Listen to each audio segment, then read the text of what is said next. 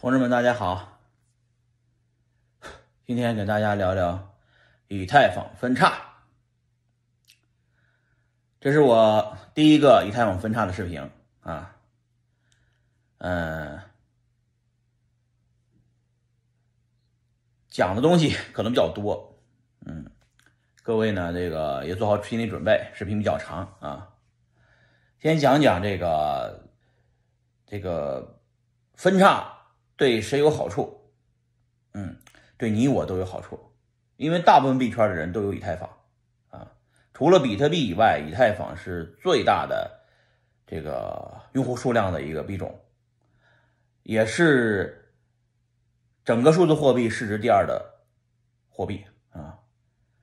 呃，曾经有很多人说以太坊的市值还要超过比特币啊，呃。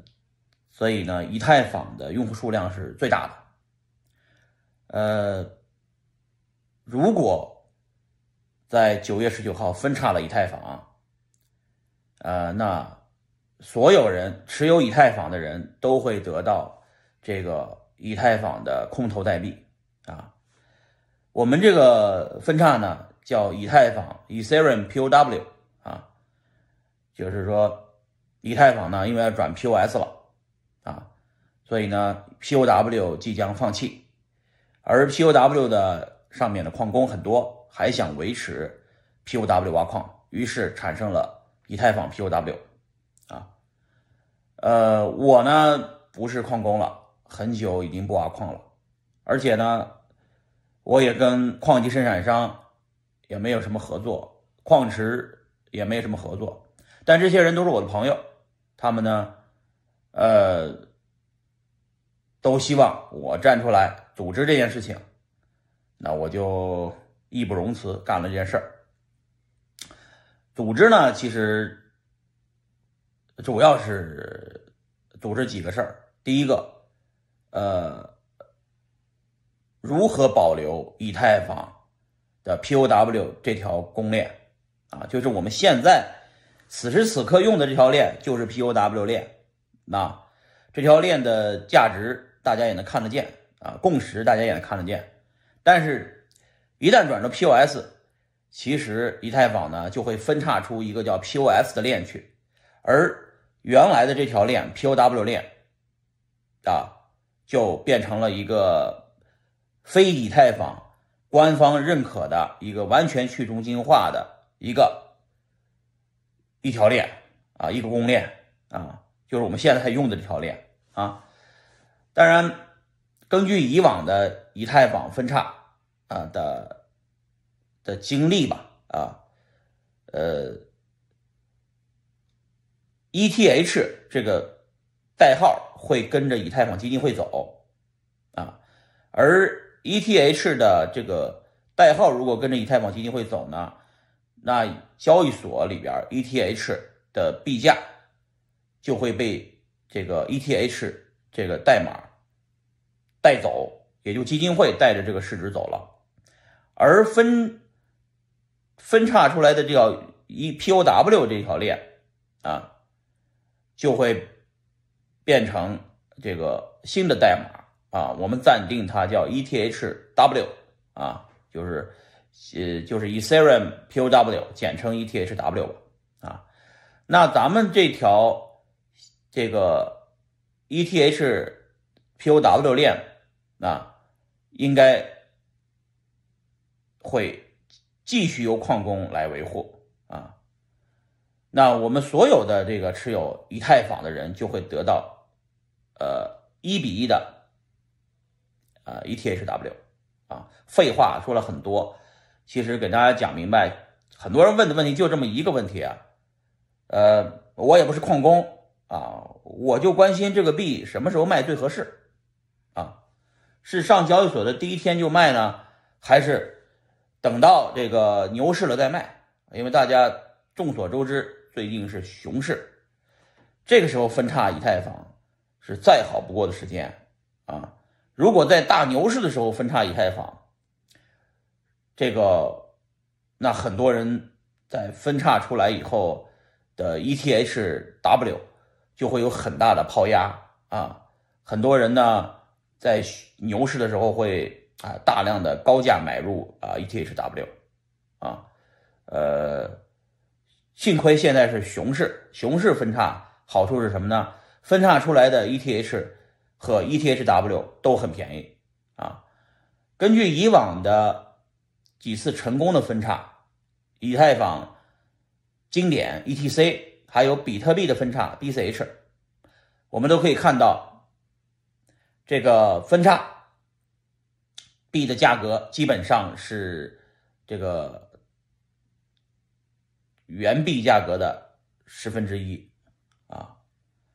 呃，所以说，很多人呢可能从钱，就是说钱的这个角度来说，熊市你卖掉，呃，最多最多买个摩托，但是牛市卖掉可能就能卖套买套房啊，他就是差不多是这个意思吧啊，呃，所以说，但有些人呢是只认主币的，所以他会。把分叉币卖掉换成主币，然后主币如果牛市上涨，一样啊。所以说这个事情，呃，就看每个人角度不一样。那我们现在说说你该怎么操作。你呢，首先在如果想卖，呃，你的把把你分叉到的这个 ETHW 卖掉，那你就去这个交易所里头，提前把你的以太坊冲到交易所里面。交易所呢会给你开，呃，一个快照啊，在分叉的时候，他会给你得到一个 E ETH 一个 ETHW，那你的自由选择啊，可以卖掉，可以等交易所允许提币的时候提出来啊。想买的人呢，呃，给大家一个建议，首先这个是一个熊市，这次呃，如果交易所开放冲提以后。会有大量的币冲进交易所里面来啊，砸盘啊，尤其是对 ETHW 呃这个不看好的呃会砸盘。那到时候大家等到一个比较低的价格再去买入啊，不要着急啊，不要着急啊，着急没有用啊。呃，你买你如果是真心看好长期持有，那你要等到一个低点再买啊，就是不要着急买。买了贵的币对你没有好处啊，站在商港上站岗是没有意义的，好吧？呃，哪些交易所会支持？现在呃刚刚开始，已经有一些交易所已经发布公告啊，说要支持。但是呢，你不用担心，你正常情况下，按照以往的以太坊和比特币的分叉，基本上所有交易所都支持，因为所有用户。已经在交易所里边的用户，呃，都会闹着交易所开交易啊，开放冲提，呃，如果交易所不开，呃，交易起码要开放冲提，允许用户提币，提到支持的交易所去去交易，好吧？呃，也比较简单。呃，有些大户，以太坊的大户不太相信中心化交易所，想要在去中心化交易所里交易，呃。那我们就要等待，等待什么呢？等待这个去中心化交易所，呃，上线 ETHW。那上线 ETHW 呢，就它就需要跨链桥接通。那我们就要等待跨链桥接通 ETHW，啊，然后呢就可以交易了，好吧？这是说到这个大家都关心的问题。呃，为什么分叉这件事情会成功？我觉得分叉这件事情成功，主要是因为它对所有人都有好处，对所有人都有好处啊，甚至对以太坊基金会那些人都有好处，因为他也能拿到很多的免费筹码、空投币，是吧？糖果，所有以太坊的用户都持有了糖果啊，呃。并且多了一个选择，对很多人来说，除了免费的钱以外，啊，还有多了一个选择。这个选择是什么呢？就是 POW 是 POS 的一个保险啊，并不能保证 POS 一定成功。如果 POS 失败了，或者出了幺蛾子、出了问题起码 POW 是一个三权分立的一个链啊，和比特币类似的一个公链，它是由矿工啊、持币者、开发者一同维护的一条链，真正的实现了去中心化，而不是 POS。说白了，几台服务器、几个大股东说了算的啊。呃，咱们暂且不评论 POS 和 POW 哪条好，因为我们两个币到时候都会得到。呃，我们也不说哪个币好，哪个币坏啊，都好，更好，两条腿走路，呃，总比一条腿走路强啊。对谁还有好处呢？对于矿工也有好处。本来矿工的机器一下子就关机了，就倒霉破产了啊！很多矿工不得不破产，这一下子救活了他们，当然对矿工最有好处，对于矿池也有好处。那矿池本来这些矿工没地没东西挖了，矿池也没有手续费了，这一下子矿工还有新的币挖啊，能继续挖 POW 是吧？所以对矿池也有好处。对矿机生产商也有好处，本来矿机生产商这个生产出来矿机没人要了，现在也有好处，哎，还会继续有人买啊。对于开发者也有好处啊，那些呃开发者处于第二梯队、第三梯队的开发者，在以太坊的生态里面本来就没做起来啊。如果以太坊转 POS 以后，那多出来的一个 POW 上面。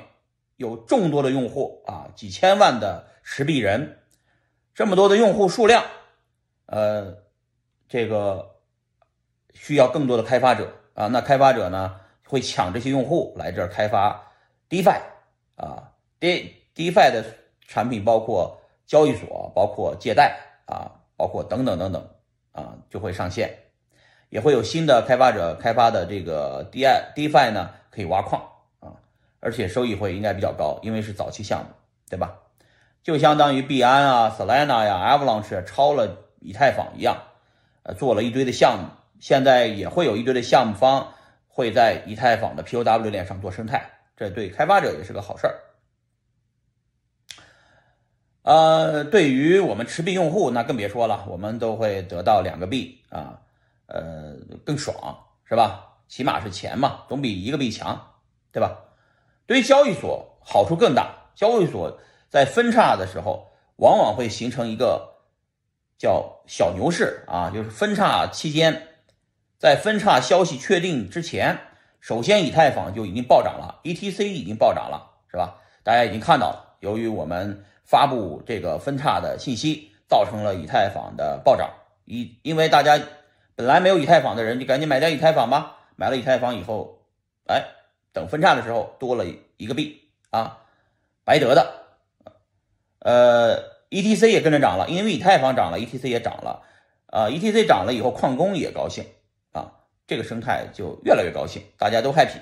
嗯，同时对于以太坊的竞争链也有好处啊，因为 POW 发布了这个信息以后，我们说要分叉，要保持 POW 的这个原链啊。呃，其实以太坊基金会的人也咯噔了一声啊，觉得这帮人不会真搞吧？啊，我们有算力炸弹，你们这个炸弹大家都知道吧？就是说，它是这个炸弹，就是说转了 POS 时候，这个炸弹如果不拆除，如果不解决，这个 POW 是挖不了的啊。当然，我们呃也不傻，我们要既然分叉。呃，这个保持 POW 继续，那我们炸弹肯定要拆了，肯定要改，也就是把它打入这个空白地址、销毁地址的这个矿工奖励，再重新分给矿工啊，这个也没什么技术难度，对吧？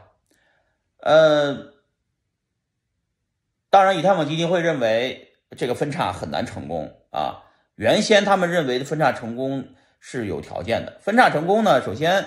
一般的分叉都会有这个，呃，有人站出来，并且融资，并且呃募到钱啊，组织技术团队，打好服务器，然后呢把这个公链团队拉进来，然后呢做分叉。呃，这个往往有私利的啊，有预挖的，有预留的，有增发的，这种给成立基金会的这种模式的，往往成功不了。我们也看到过很多啊这种失败了的分叉啊。其实，在比特币分叉上面，我有经验啊，我就干过一个分叉就失败了。原因很简单，预留了基金会的币，用户很难相信这条链是一个没有私利的链，所以大家都把这个币卖币卖掉了，所以币价跌得很快，就跌没了啊。那这次我们再分叉，就不要学这个呃比特币的分叉，我们要学这个以太坊上一次的 ETC 的分叉。上次 ETC 的分叉呢，呃，我用我的所有的算力都去支持了啊，而且当时候呃，我们结合了这个海外社区、中国社区，建立了以太坊的经典的这个中国的社区啊，并且啊，在最早的时候啊，就是支持了它的这个分叉啊，这个分叉呢很成功啊，到现在也涨了一百多倍，是吧？那以太经典的这个分叉就没有预留，没有增发，交易所全部上啊。而这个，呃，我的这个比特币上面的这个分叉呢就很失败啊，因为只有了一个交易所上线，其他交易所都没上线啊，因为有了太多预留啊。所以这次总结，我们这次要做分叉呢，以太坊的分叉不能有任何的私利啊，要做就做。无私的啊，给社区好处的啊，顺应大家呃这个民意的，是我们做的第一原则。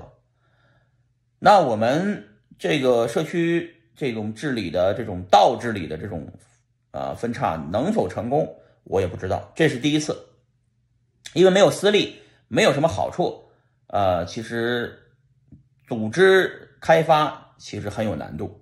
我们现在只组织了六十多个开发者，啊，有在有做公链的，有写白皮书的，有拆炸弹的，有这个呃去做以太坊就区块链浏览器的啊，有做测试网络的啊，有在 service 服务器上这边做的，有各种钱包、各种矿池、各种矿机都介入是吧？还有开发者，就是来自不同的，但是社区的，有匿名的，有有公开身份的，有各种的这种曾经想分叉。